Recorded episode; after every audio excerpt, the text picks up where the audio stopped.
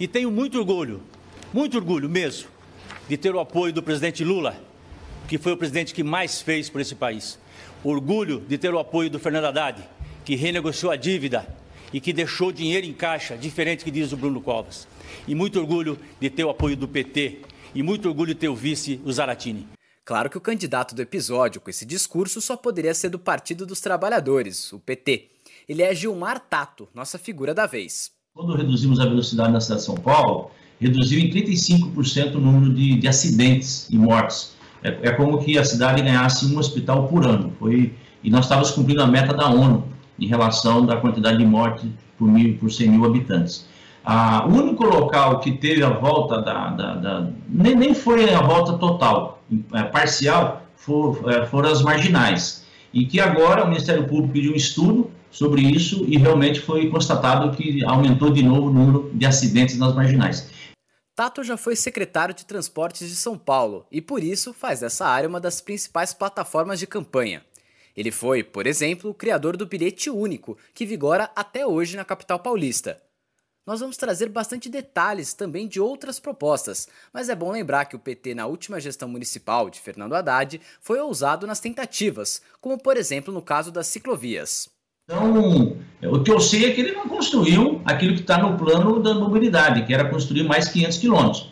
Anunciou 173 quilômetros, eu acho que não vai entregar nem 17 quilômetros. É uma pena. Depois de quatro anos, entregar só 17 quilômetros para quem nós, nós fizemos 500, Pegue seu fone porque agora é hora de discutir política e as propostas de Gilmar Tato.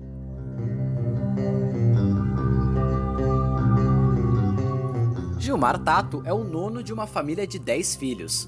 Ele nasceu em Corbélia, no Paraná. Sua infância se deu basicamente numa realidade social precária. Ele iniciou sua participação em encontros de grupos de jovens nas comunidades eclesiais de base da Igreja Católica, principalmente na periferia da capital tornou-se um dos coordenadores da Pastoral da Juventude na região de Santo Amaro. É graduado em História pela Faculdade de Filosofia, Ciências e Letras de Moema. Atualmente curso doutorado no programa de pós-graduação em Engenharia Elétrica da Escola Politécnica da USP. É mestre em Ciências também pela USP. Gilmar foi um dos fundadores do PT, pelo partido, foi secretário municipal de Transportes de São Paulo, deputado federal por São Paulo de 2007 a 2015, também foi deputado estadual de 1999 a 2003, secretário municipal do Abastecimento, secretário municipal da Implementação das Subprefeituras e atualmente é secretário nacional de Comunicação do PT. Vale pontuar que concorreu em 2018 ao Senado Federal, mas não foi eleito.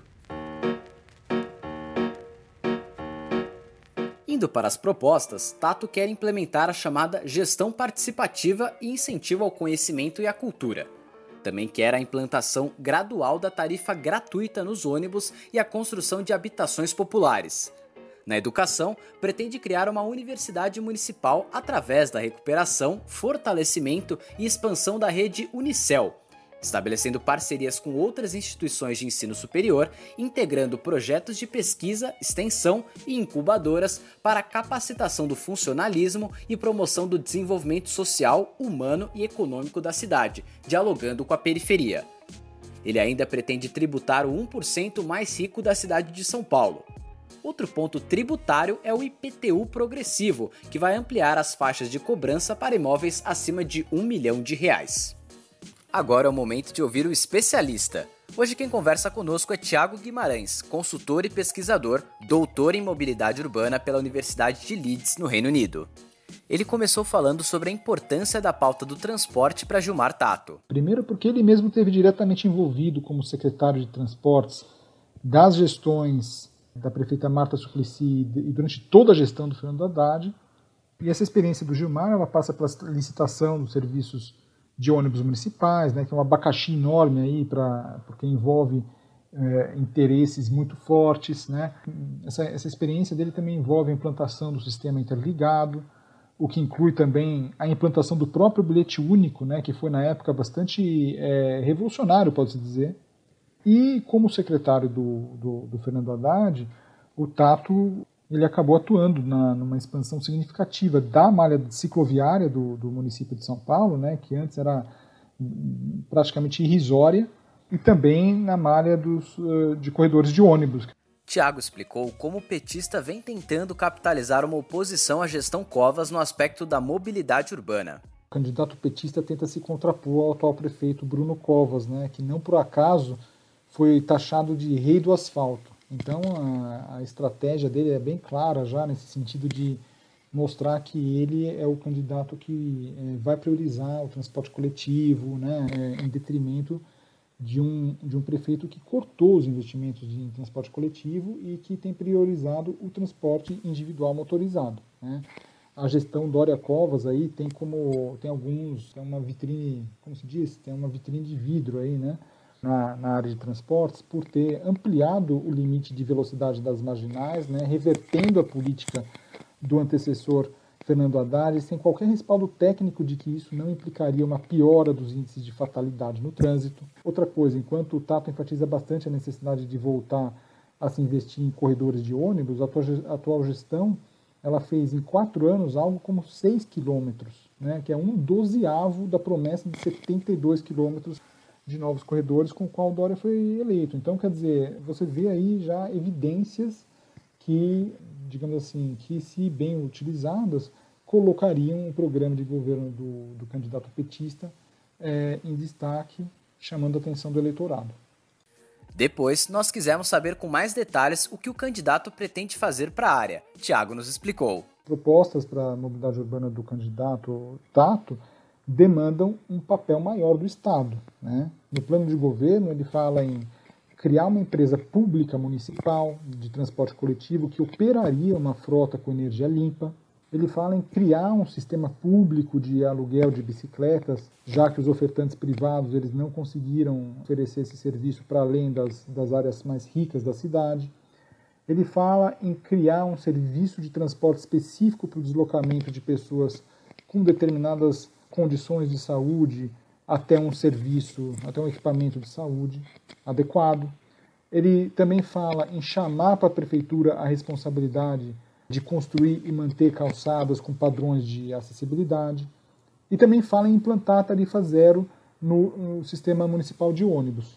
Então, assim, a implantação de todas essas medidas, ela demanda um papel maior do Estado, ela requer recursos, ela precisa de financiamento. E financiamento esse em um momento muito delicado em que o endividamento público né, dos diversos entes federativos já se encontra num nível altíssimo, né, super grave a situação fiscal hoje do, do, dos entes federados no Brasil. É uma situação também que entra menos dinheiro nos cofres municipais na esteira da pandemia e também na esteira do, do quadro de retração econômica aí em que, nós, que a gente se encontra, né? Pensando no transporte público e na mobilidade urbana, nós perguntamos quais os principais desafios que as grandes metrópoles, a exemplo de São Paulo, terão nos próximos anos. Olha, uma grande cidade como São Paulo tem um desafio não trivial que é o de pensar como deslocar diariamente é, massas de pessoas num espaço metropolitano que é marcado pelo crescimento desordenado, né, por uma expansão periférica absurdamente rápida e desordenada, e também pela concentração de diversas oportunidades, né, como as de emprego, saúde, cultura e lazer, em algumas áreas desse espaço metropolitano. Então, é claro que a solução desse desafio da mobilidade urbana passa pelo transporte coletivo. E nesse é, contexto, os ônibus municipais tradicionalmente consistem no modo é, de transporte coletivo é, urbano numericamente mais importante para os deslocamentos diários na cidade de São Paulo. Dois terços das viagens de transporte coletivo em São Paulo são de ônibus, são por ônibus. Antes da, da pandemia do novo coronavírus eclodir, né, 20% de todos os deslocamentos diários eram feitos por, por ônibus. Outras modalidades de transporte coletivo tem uma capilaridade muito mais limitada que os ônibus. Né? O metrô de São Paulo, por exemplo, que tem aí quase 50 anos de história nas costas, ainda não chegou à marca de 100 km de extensão. Na verdade, o pessoal fala que tem 100 km, mas não é verdade porque eles colocam monotrilho nessa conta, o que não é bem verdade, mas daí é outra história. Então, os ônibus são é, extremamente importantes para a mobilidade urbana por sua penetração no território paulistano. inclusive na periferia da cidade. Tá? É um meio de transporte fundamental, sobretudo para quem não tem automóvel, o automóvel particular como opção para se chegar a um médico, a uma universidade, a um lugar, a um lugar de trabalho. Estamos ativos no YouTube. Procure por Vem Pra Urna, ative as notificações e se inscreva no nosso canal.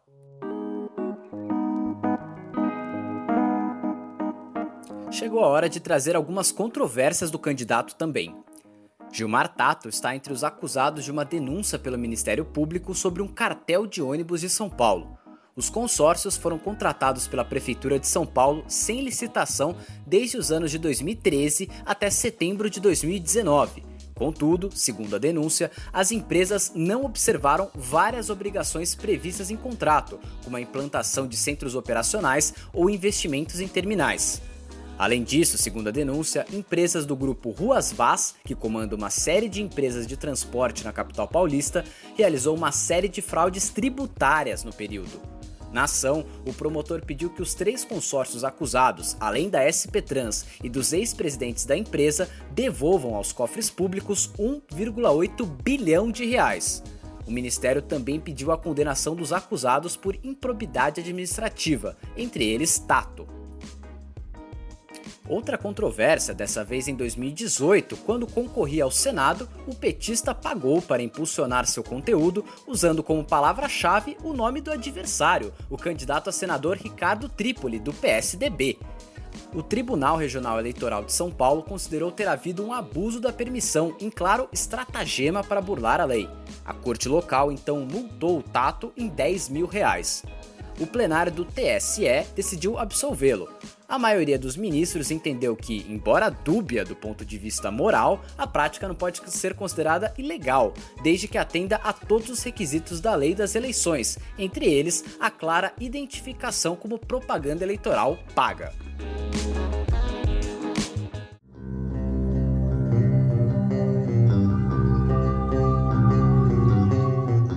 Esse podcast é independente, idealizado por cinco comunicadores. Eu, Caio Melo, Alissa Monteiro, Lucas Soares, Letícia Cibes e Danilo Trindade. Vem pra urna, a sua manifestação começa no voto.